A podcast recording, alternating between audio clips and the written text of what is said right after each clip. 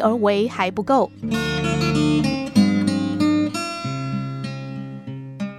在美国西雅图一所著名教堂里，一位德高望重的牧师戴尔·泰勒，有一天，他向教会学校的一个班级的学生们讲了一则寓言故事。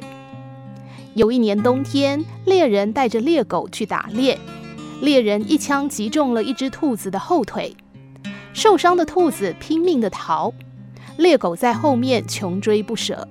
可是追了一阵子，兔子跑得越来越远。猎狗知道实在是追不上了，只好悻悻然地回到猎人身边。猎人气急败坏地说：“你真没用，连一只受伤的兔子都追不到。”猎狗听了，很不服气地辩解道：“我尽力而为了。”兔子带着枪伤，成功地逃生回家。兄弟们都围过来，惊讶地问他。哎呀，那只猎狗很凶啊！你又带了伤，你怎么甩掉它的呢？他是尽力而为，我是竭尽全力呀。他没追上我，最多挨一顿骂。我如果不竭尽全力的跑，我就没命了。泰勒牧师说完故事之后，向全班郑重其事的承诺。谁要是能够背出圣经里马太福音第五章到第七章的全部内容，他就邀请谁去西雅图的太空针高塔餐厅享用一顿大餐。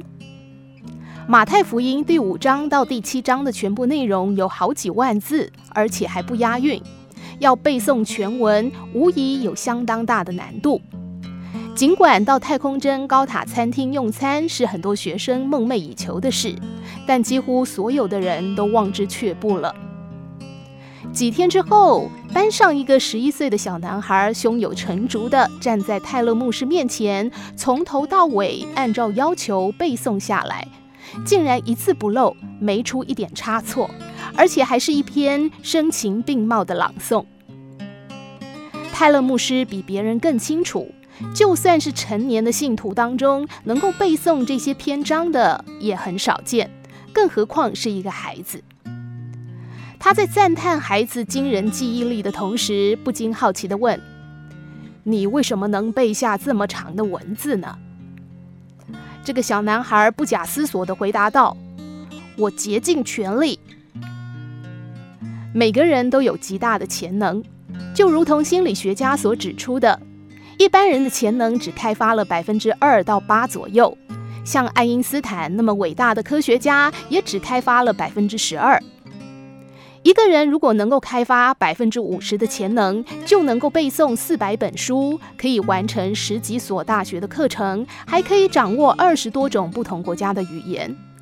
这也就表示我们还有百分之九十的潜能是处于沉睡状态。